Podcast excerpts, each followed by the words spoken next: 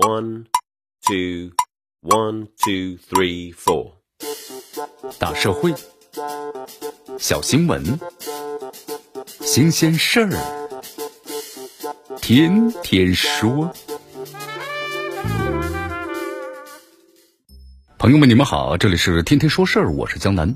这老人失踪六年啊，原劳教所也好，是司法局也罢，当下最重要的不是扯皮，而是全面还原呢。这侯周贵释放时的具体细节，协力寻人呢？怎么回事呢？是这样的，媒体的报道说，陕西汉中啊勉县的一位老人叫侯周贵，从劳教所呀解教之后啊失踪六年，活不见人，死不见尸。因为收赃，这侯周贵呢在二零一二年被处以劳教呢一年的惩罚。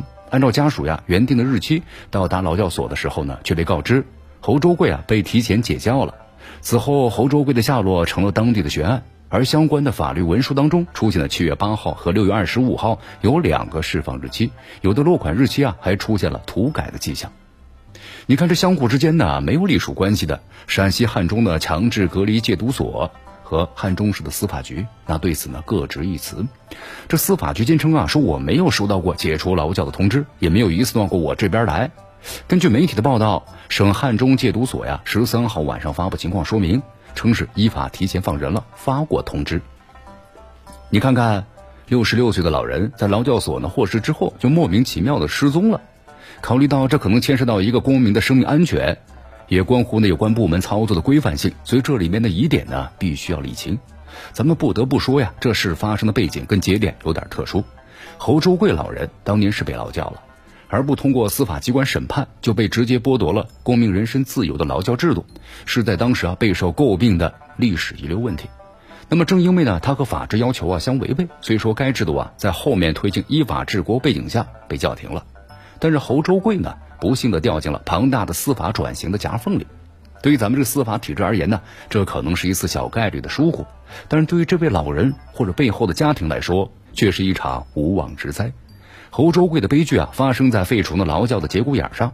二零一三年一月七日，中央政法委的明确，今年停止使用劳教制度，这等于啊向全国发出了取消劳教的动员令。但是直到当年的年底，才正式废除了劳教制度。从当时的新闻呢，咱们可以看出，很多地方在当年的上半年已经是提前的解除劳教，那么对相关的场所啊进行了转制。侯周贵的失踪是不是跟这个解教工作流程执行不到位有关呢？这显然值得调查。那么这里面呢，老人解教之后啊，没有如期的返家，那么问题到底出在哪个环节？原来的劳教所呢，释放的时候没有及时通知司法局和家属，是不是真的？那么这些问题啊，都需要呢被理清。轻微违法的侯周贵啊，不知所终六年时间了，也该早有呢清晰的说法。那么至少呢，该有调查过程，包括呢进展的披露。由此看呢，原劳教所也罢。是司法局也罢，当下呢最重要的不是扯皮，在文件的落款日期上呢打转转，而是呢全面的还原侯周贵释放时的具体细节，协力寻人呢。其实，在我们看来啊，不妨由陕西省司法厅介入做全面的调查，前后矛盾的落款，那么到底哪一个文书才是真实的情况？当初的出监记录到底有没有？这些呢都该有清楚的答案。对于熟知内情的关键人物，要进一步的问询。还原侯周贵当时出狱的具体情况。如果侯周贵是正常被释放，只是在路上出了问题，那也要做出全面的调查。毕竟啊，本位主义该让位于人命关天，这呢才是硬道理。这里是天天说事儿，我是江南，咱们明天见。